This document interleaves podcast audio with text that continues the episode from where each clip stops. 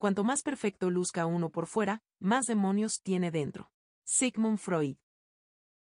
Hola, soy Fran Bárbara, soy economista. Y yo soy Pablo Chalita, yo soy psiquiatra y terapeuta MDR. Bienvenido, esto es In Session.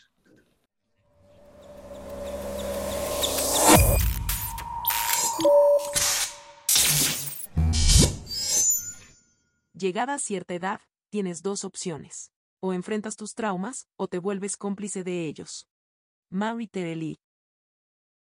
Porque esa es una de las partes, voy a decir, interesantes del, del MDR o la estimulación bilateral. Cognitivo-conductual, bueno, terapia de exposición y MDR son las que más ayudan con trauma. O sea, lo que se ha visto es que bajan los puntajes, hay una reducción del trauma, se dice que se quita, se sabe que en el seguimiento a un año las personas pueden seguir así. El problema es que hay un paradigma que dice que el trauma, o sea, el PTSD no se quita completamente, o sea, no se quita el todo. Eso tenía yo entendido. Y cosas como esto, pues el problema es que pueden volver a disparar, ¿no? Y entonces, este, pues que reinicie el, síndrome, digamos, ¿no? Entonces, ahí es la parte importante de decir o de saber, pues hay estas cosas para volver a regresar, ¿no? Al, al bienestar. Indicadores del trauma. El trauma es tan frustrante, lo voy a decir así, porque los síntomas que da son bien fluctuantes. Entonces, una persona puede tener un síntoma, por ejemplo, aquí está descrito depresión, llanto, pesadillas y flashbacks, estrés. Eh, ¿Podemos regresar a la anterior? Sí. sí. Ah, eh, depresión no sé si me sucedió más que tristeza. Llanto, ayer me dieron ganas de llorar en la noche, pero no lloré, pero me dieron ganas. Pesadillas no, flashback sí. Estrés sí subió el estrés después del evento. Claro. Y puede, o sea, no se presentan muchas veces todos, sino que un día uno, otro día otro, otro día combinación de uno y otro. Eh, otros son sentir, sentirse enfermo, que ahí también puede haber dolores, culpa o vergüenza, aislamiento o, bueno, disparadores, ¿no? O sea, que ya empiezo a identificar otra vez disparadores que me ponen hiperalerta o en las funciones clásicas de, huir o escapar, ¿no? Entonces, esa, esta parte es la primera parte interesante del trauma, que es cuando alguien tuvo estrés postraumático, saber también es, pues si hay una retraumatización, puedo tener estos síntomas, ¿no? Sí. Eh, y son así fluctuantes, son extraños pero son los indicadores de que está volviendo el, fenómeno. Sí. Y eh, yo creo que este tú no lo tienes, pero ahorita te lo voy a mandar. Este, déjame, déjame, voy a volver a... Voy a buscar algo para compartirte de volada. Sí.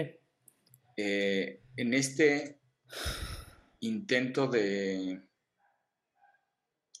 de estar haciendo un, libro para, para, que la gente pueda hacer todas estas cosas.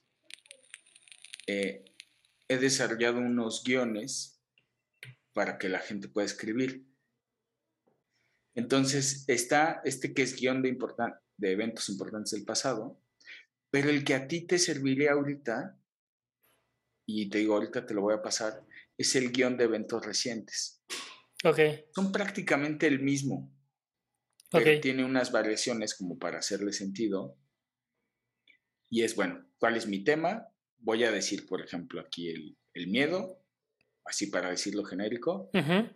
¿Qué recuerdo viene a mi mente? Pues nos detuvieron los militares. ¿Qué imagen representa? Pues cuando están con, encañonando, ¿no? Haz cuenta. Estoy inventando todo. Sí, sí. ¿Qué emoción o sensación despierta en este momento? Pues ya lo que se sienta. Calificar del 0 al 10 continuar escribiendo, ¿no? Observa y describe lo más posible el recuerdo, cómo te sentías en aquel momento. Digo, ahí yo le digo a los pacientes es ser generoso, ¿no? O sea, escribir, no, limitarse. si tu mente trae otro evento, pues puedes saltar. Y ya que sientas que ya acabó el, un punto, digamos, te saltas al que sigue. ¿Cómo te sentías en aquel momento? ¿Cómo te sientes en este momento? Y fíjate esto, ¿qué cosas cambiaron en tu día o semana? ¿Cómo cambió tu día o semana después de ese evento? Ah, está buenísimo, sí. Porque tú, digamos, ahorita en esta descripción, pues claramente puedes ver cómo cambió. Claro, sí, totalmente. ¿Qué aprendizaje o experiencia, no? Como para acabar con ese lado positivo y terminar. Sí. Ahora, me ha pasado, me ha contado gente que a lo mejor cuando escribe qué cosas cambiaron, se acuerda de más información de recuerdo. Pues te regresas, ¿no? O sea, según el tiempo que tenga la persona. Sí. Y también en este paquete que te va a enviar, también está este que esté a los ansiosos, es, es, uno de sus favoritos porque es eventos a futuro, cosas, cosas que me da miedo que sucedan. Entonces, ya la mente empieza a pensar el, ¿y qué tal que si cuando vaya esto? Entonces, básicamente es el mismo script, pero es, por ejemplo, ¿qué cosas cambian o cómo cambia tu vida y tus decisiones cuando piensas en esa película? Claro. Pues ya no voy, ya no hago, ya no quiero. Sí, sí. Y para usar el ejemplo y terminar este, este, porque es perfecto para ejemplificar estos Sí, sí. sí. Después tú de escribir esos, posiblemente dirías, ¿sabes qué? Recuerdo de aquella vez de los policías hace siete años, pues como que revivió, pues te vas a eventos importantes del pasado. Ok. Es como la raíz. Eh. o sea, definitivamente haber trabajado el evento de antes funcionó porque cuando sucedió sí me empezó a dar un como ataque de ansiedad, pero no entró mal, ¿no? Digamos. O sea, ¿No disparó? No, no disparó, exacto. es como cuando alguna vez te había contado de sientes que ahí viene, pero no llega, así. ¿no? Pero el ataque de ansiedad me dio ayer. claro, claro. Sí, porque ahí está ya. Eh, por eso te quise enseñar los síntomas. Los síntomas se vuelven a, reactivar, digamos. Exacto, como decías, ¿no? Que no forzosamente luego, luego, después del evento, pero días o semanas después, ¿no? Otra cosa que sería interesante, si puedes y quieres, es que llenes la escala, la PSL5 de trauma. Ok. el enlace. Sí. Que te pongas a escribir en unos 15 días o cada semana, y la midiendo a ver qué, sucede, ¿no? Va. Este, y, esa es la parte más difícil del trauma, insisto. Eh, y yo creo que esa es la parte más importante de, de que, la, o sea, alguien, en este caso tú, pueda tener un, método, una estructura que los ayude a, a aterrizar lo antes posible. Sí, exacto. Ayer también, en la semana, soy fan de este cuate, ¿cómo se llama? David Letterman. tiene una serie ahora en Netflix que se llama My Next Guest Needs No Introduction. Y había uno que me había interesado mucho ver, que no fue lo que yo esperaba, pero era el de... Ay, ¿cómo se llama este cuate? Ryan Reynolds el actor, porque ha sido un actor que ha sido muy vocal en su padecimiento de ansiedad y depresión. Mm, no y yo pensé, sí, pues, sí, sí. De ataques de ansiedad feos y cosas así. Y ha sido como muy vocal en eso y como que eh, ha, dado pláticas y he leído cosas muy interesantes de él. Y entonces pensé que iban a atacar ese, ese tema en, la entrevista, lo cual no sucedió y lo único que dijo que fue de esas cosas que me identifique fue cuando dice, porque le dijo él, oye, sufres ansiedad muy grave, ¿no? Y le dice, sí, pero ya lo trabajé, ¿no? Está bajo control. Y ahora el problema no es tanto la ansiedad, sino el miedo de caer en eso. Y no quiero hablar de esto, ¿no? Ah, ok, perfecto. Y dije, wow, o sea, y creo que alguna vez dije, ah, alguna vez a lo mejor y se lo comenté a Pablo, no me acuerdo, pero dije así como de sí, o sea, una vez que sales de esto, ¿no? Lo, el problema se convierte en el miedo a recaer. El miedo al miedo. El miedo al miedo, ajá. Claro. Y ahora lo que sucedió es que me dio este ataque de pánico el, el día de ayer y en la noche fue una tortura interna de no te diste cuenta que ahí venía. O sea, ¿de qué te sirve estar alerta si te agarró? Y al mismo tiempo, mi parte racional del cerebro diciendo, ah, es normal, güey, estas cosas van a suceder, ¿no? No siempre las puedes evitar. No siempre las puedes predecir, los humanos somos muy malos prediciendo cosas. Entonces, ¿no? Pero igual me, me, pesaba eso, ¿no? El no haberme dado cuenta. Claro. Y empezó desde que estaba en el ataque de ansiedad en el súper. Así como de, qué, qué idiota. O sea, ahí estaban. Ahí estaban todos los, las, las banderitas rojas, estaban ahí formándose y no te diste cuenta, ¿no? Em, en, o sea, en el último estudio de neurobiología de eh, estimulación bilateral, eh, MDR, habla de esto, que es la parte bien, o sea, es, es una parte importante, es en el experimento, a los cuates que participan les ponen una máquina que da toques, ¿no? Como de las de. Sí, como del. El centro. como de, Garibaldi. De feria. este, y entonces creo que están viendo como unos patrones.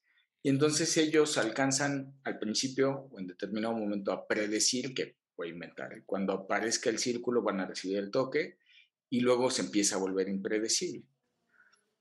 Eh, y están midiendo su duración y cosas así. Y entonces, el efecto es que primero hay miedo al toque, ¿ok? O sea, el miedo a sentirlo. Sí. Y luego hay, en una serie donde, aunque no haya toque, se vive la memoria del miedo. Sí. ¿Ok? O sea, la, y si pasa y si no pasa, ¿no? A lo mejor ya me dijeron que no va a haber, pero ¿y si pasa? Sí. Y después de usar la estimulación bilateral, baja o se quita la respuesta de miedo y baja o se quita la memoria del miedo.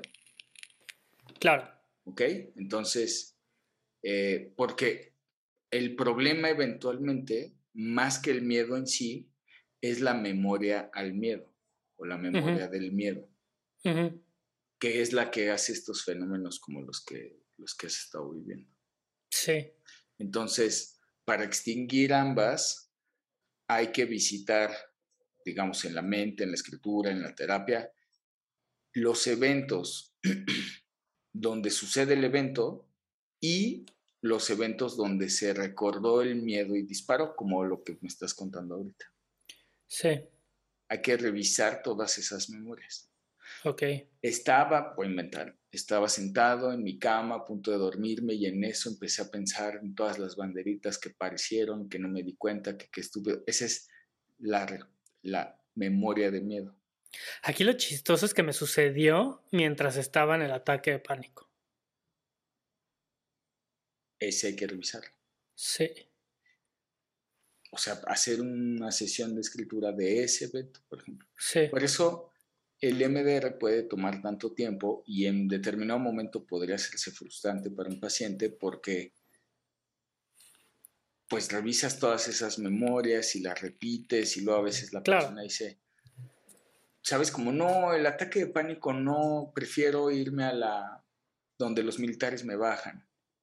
No, pero es que la más reciente es la de mi, ¿sabes? Sí, sí, sí. Esa es la parte difícil. Y también en este proceso que he estado intentando y enseñando y tal, también es difícil decirle a las personas, hazlos todos, ¿no? O sea, escribe de todos. Sí. O bueno, de los que veas más necesarios del presente al pasado. Claro. Sí, yo. Sí, no, ayer no escribí. Sabía yo que tenía que escribir, pero no tenía ni tantitas ganas. Y dije, no, hoy no. O sea, ya tampoco si no lo hago en el momento no pasa nada. O sea, claro. no. Aparte que tenía yo náuseas, me sentía mal, me había caído mal la comida, ¿no? Entonces era como de, no, ahorita no quiero. Y, dije, bueno, está bien, lo hago mañana. Pero sí, o sea, sí intento escribir de lo más posible. A veces como que siento que ando rebotando ideas, ¿no? Como es, eh, pero bueno. Sí, a ver si Supongo estos que te ayudan. Sí, sí. A ver si estos te ayudan en cosas más específicas cuando lo necesites. No, justo esa es la idea, como intentar darle un, un, guion cuando hay algo en específico que hacer. Sí, porque fue así como, como que dije, ay, justo había, porque justo vi eso y dije, ya no voy a vivir con miedo. Y entonces luego, luego pasa un ataque de pánico y dije, ah, bajaste la guardia, güey, ¿no? Así lo vi. Pues es que no. bueno no fue del todo tu responsabilidad, ¿no? O sea, es el evento que se vive, que dispara, y pues aunque, como bien lo dijiste hace rato, que tú lo quisieras contener inmediatamente, pues no es viable. Claro. ¿No? Es como la gente con dolor, ¿no? O sea, quisiera no tener dolor, ya me tomé las pastillas y me bajó, pero no se me quita. Sí. Pues sí, es que las pastillas te van a ayudar a que se desinflame, baje el dolor y que la curación, digamos, suceda y suceda en tiempo y forma, digamos. Claro, sí. Entonces, pues esa es la parte complicada de esto. Sí. Pero bueno, pues vamos a ver cómo te va, cómo te sientes. Pues sí, a ver qué tal. El trauma dijo, no escribas estos poemas. Nadie quiere oírte llorar por el dolor dentro de tus huesos. Andrea Gibson, El jarrón de la locura. Pues muchas gracias por acompañarnos en este capítulo. Esperamos que haya sido de tu agrado y nos vemos en el siguiente. Esperamos que les haya gustado otro episodio más de InSession.